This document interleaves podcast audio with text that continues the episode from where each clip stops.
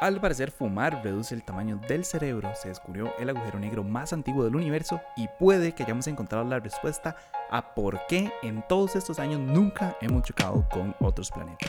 Esto es Primero lo Primero, un podcast diario no pasa nada con todo lo que tienes que saber para empezar el día. Recuerden que pueden escucharnos de lunes a viernes a las 7 de la mañana en su plataforma de podcast preferida.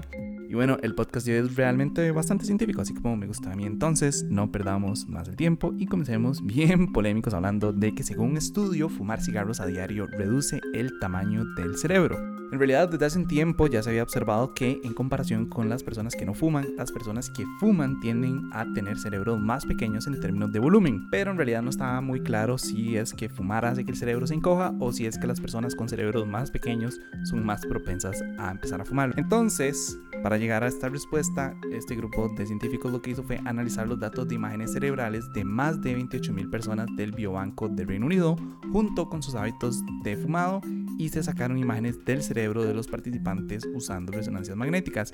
Y al final lograron descubrir que realmente fumar a diario encoge el cerebro. ¿Pero qué tanto lo coge? ¿Ok? Creo que es la pregunta más importante. Al parecer, en comparación con las personas que nunca habían fumado a diario, los pacientes que habían fumado a diario en algún momento antes de que se les tomaran las imágenes del cerebro, o sea, les tomaron las imágenes, entonces todas las personas que habían fumado diario en algún momento entre esas imágenes, el cerebro tenía volúmenes que eran 7,1 centímetros cúbicos más pequeños. Eso incluso incluye una disminución de 5,5 centímetros cúbicos en la materia gris del cerebro. Tengo entendido que la materia blanca no lo afecta en lo más mínimo, los cambios son muy pequeños, pero sí en la materia gris y en general el volumen del cerebro es 7,1 centímetros cúbicos más pequeño. Ahora, quiero que no cunda el pánico porque puede que haya alguna persona aquí que fume a diario y que esté preocupada por todo el tema, pero los científicos también se dieron cuenta que quienes habían dejado de fumar durante más tiempo también han recuperado un poco de su materia gris y por ende se cree que dejar de fumar eventualmente puede invertir al menos en pequeñas cantidades la disminución del volumen cerebral, o sea que si ustedes dejan de fumar con el tiempo existe la posibilidad de que ese volumen cerebral pues se les recupere. Pero bueno, no sé, me pareció súper interesante. Yo creo que cada vez hay más estudios que dejan claro que fumar probablemente no sea la mejor cosa que un ser humano puede hacer. Y no es por un tema del cigarro per se, creo que es un tema también de la nicotina. Cada vez han salido más y más estudios, ¿verdad?, que han determinado que realmente tiene impactos muy negativos, ¿verdad? Ya uno sabe, obviamente, el cáncer de pulmón y todo el montón de efectos negativos que tiene en la salud. Y bueno, ahora al parecer, pues le reduce uno el tamaño del cerebro, lo cual me preocupa hasta cierto punto, ¿verdad? Porque conozco muchas personas que fuman a diario. Uno en algún punto de su vida también fue así, entonces es como, man, qué tan pequeño será mi cerebro en este momento. Ahora, y también me pareciera súper interesante que hicieran este estudio con otro tipo de inhaladores, no sé, como por ejemplo el vape. Me encantaría ver como si realmente tiene algún efecto similar a los cigarros en el cerebro. Creo que ahorita que está muy de moda sería muy interesante también ver como qué efectos negativos puede tener, porque verdad, obviamente es que existe toda esta cultura que dice como que no, que los vapes son mejores que el cigarro, que no tienen tantos efectos negativos, y no, en realidad sí, sí tienen bastantes efectos negativos. Entonces me encantaría ver un estudio así como específicamente hablando de vapes marihuana sería muy interesante también, en general como todo el tipo de drogas. Pero bueno, otros temas, mi segundo telescopio favorito, porque el Hubble siempre va a tener mi corazón por completo, el telescopio James Webb descubrió lo que podría ser el agujero negro más antiguo del universo. En realidad es tan antiguo que se cree que pudo haber existido aún cuando estaba el joven cosmos, o sea, cuando el universo estaba casi que recién formado.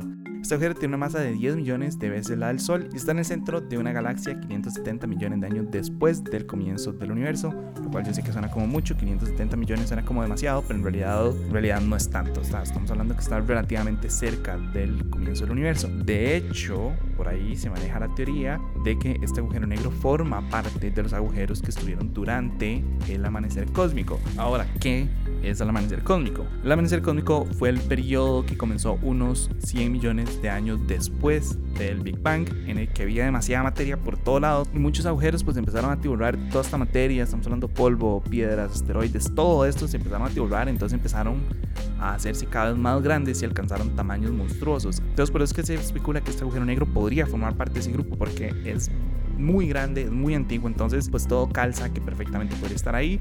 Ahora, este es el que hemos encontrado, ¿verdad? El Hubble tiene la capacidad, no me voy a meter en todos los rasgos científicos y tecnológicos de fondo para explicarlo, pero tiene la capacidad de poder ver estrellas y de poder ver galaxias y planetas que se formaron relativamente cerca al Big Bang.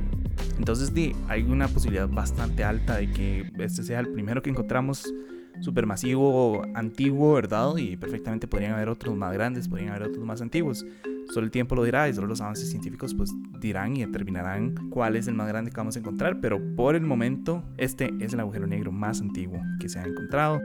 Realmente como lo ven no tengo la menor idea. Si alguna vez han visto una foto de la foto que tenemos del agujero negro, eh, se dan cuenta que realmente es muy difícil tomarle una foto. Al final del día las fotos son luz y los agujeros negros pues obviamente atraen toda la luz, la luz no puede escapar, entonces por eso es que es tan difícil tomarle una foto. Entonces, genuinamente, si me lo preguntan, no tengo la menor idea cómo hacen como para poder como capturar y estudiar este tipo de fenómenos, pero lo hacen. Entonces, nada, siempre me ha parecido muy, muy chida. Pero bueno, antes de pasar al último tema, nada más quiero recordarles que este podcast es gracias a ustedes y a sus suscripciones. Entonces, si quieren que podamos seguir haciendo todo este tipo de contenido, la mejor forma de apoyarnos es a través de patreon.com slash no pasa nada oficial. De verdad, muchísimas gracias a todos los que ya nos están ayudando, a todos los que lo comparten, a todos los que lo escuchan. De verdad que ustedes hacen pues la diferencia. Ahora, para cerrar, quiero hacer algo un poco distinto, que quería en realidad hacerles una pregunta. ¿Alguna vez se han preguntado por qué en, no sé, billones de años la Tierra nunca ha chocado con otros planetas? Que cada vez que hay como un asteroide que está acercando a la Tierra, en realidad pasa tan lejos? ¿Sabe? Como qué hay ahí que nos está protegiendo y por qué nunca, o al menos no tenemos registros de algún choque como interplanetario. En realidad no es que tuviéramos registros, en realidad es que choca la Tierra con otro planeta, pues se destruiría. Entonces, ¿qué es lo que está pasando? Y es que, a ver, realmente sin mentirles, la Tierra ya no debería de existir. O sea, ya se han hecho muchos modelos de las órbitas de los planetas del sistema solar interno. Estamos hablando de Mercurio, estamos hablando de Venus, Tierra y Marte que han dejado en evidencia que hace muchísimo tiempo todos estos planetas tuvieron que haber chocado entre sí, pero por alguna razón no está pasando. O sea, las órbitas no son, obviamente uno las ve en los videos y en las fotos y si es circular, pero realmente no son así. Hay otros factores que afectan estas órbitas. Entonces, realmente hace muchos, muchos, muchos millones de años ya, la,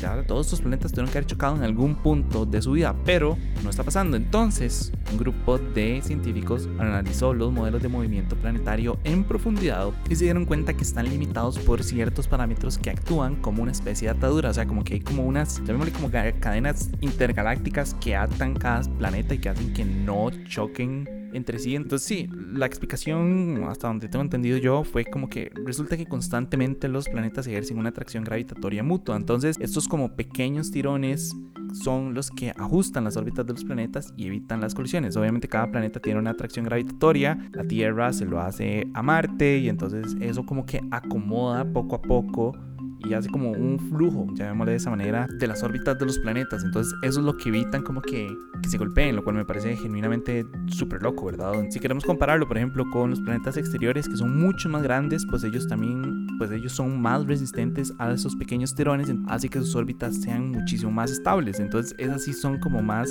circulares, porque no hay tantos movimientos, no hay tantas jalonazos, digámoslo, que, que evitan que salgan de esa órbita, pero los más pequeños, los que estamos en el interior, en realidad nos jalamos cada rato, entonces esos jalones también son los que evitan pues que choquemos. Y a ver, la realidad es que todo este tema de las trayectorias de los planetas interiores sigue siendo demasiado complicado, entonces todavía no podemos explicarlo o al menos como resolverlo con exactitud. Nada, me pareció que sería un tema súper interesante para contarles, tal vez tenían esa crisis existencial como yo, tal vez no. Y ahí se los dejo, ya tienen un nuevo tema para hablar con sus papás almuerzo o la cena o cuando quieran. Pero bueno, o una cita también. Pero bueno, no importa. Eso fue todo por hoy, lunes 15 de mayo. Su apoyo es posible primero lo primero.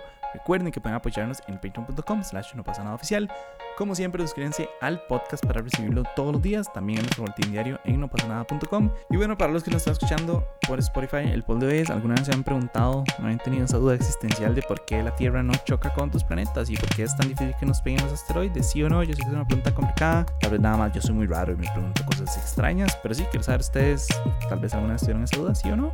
Y nada, de nuevo, muchísimas gracias. Feliz lunes. Espero que lo hayan pasado súper bien. Este fin de semana, espero que sea una semana bastante provechosa. Espero que no haga tanto calor como está haciendo últimamente. Y nada, me escucho mañana. Chao.